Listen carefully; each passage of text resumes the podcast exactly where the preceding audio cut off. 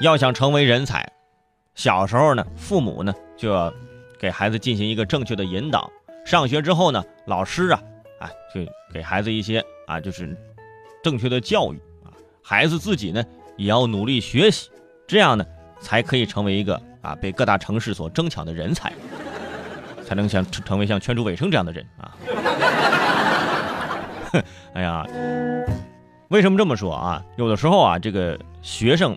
到了这个初中、高中的时候，他会叛逆，啊，叛逆的时候，这个时候这个家长啊，跟老师要好好的跟学生沟通，千万不能采用那种比较过激的方式。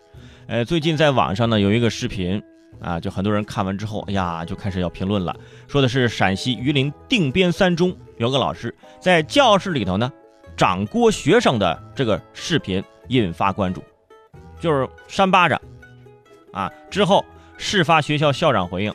由于该学生成绩下滑，再加上又背着与学生不相符的时尚书包，所以老师才过于冲动。目前，该老师已经被调离岗位，并过有那个记过处分。我们都说了嘛，打人不打脸啊！视频中这全班同学都穿的是统一的校服，所以这位女同学，你也可以内心庆幸一点，庆幸什么呢？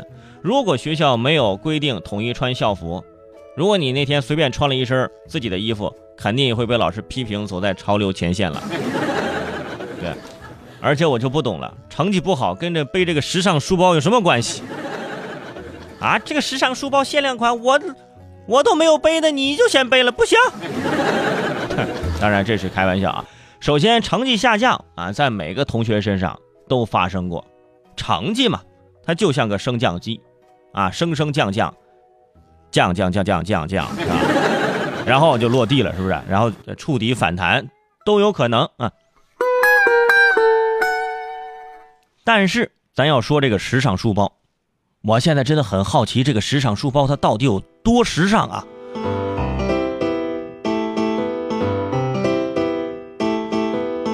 我当时那个视频仔细看，我也没看到那书包长什么样啊。这怪不得很多这个女生工作之后啊，就疯狂的爱上了买包，啊，全是上学的时候留下的这个时尚债呀。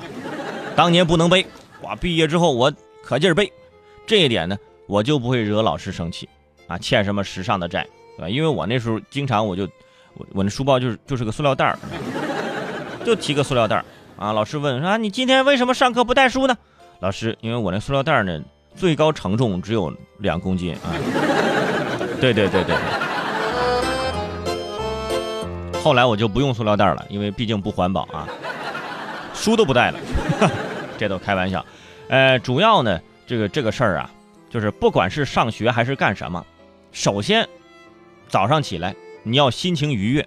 其实很简单，有的时候就是一个发卡、好看的书包、新的铅笔盒，是不是？这都可以让孩子非常的开心。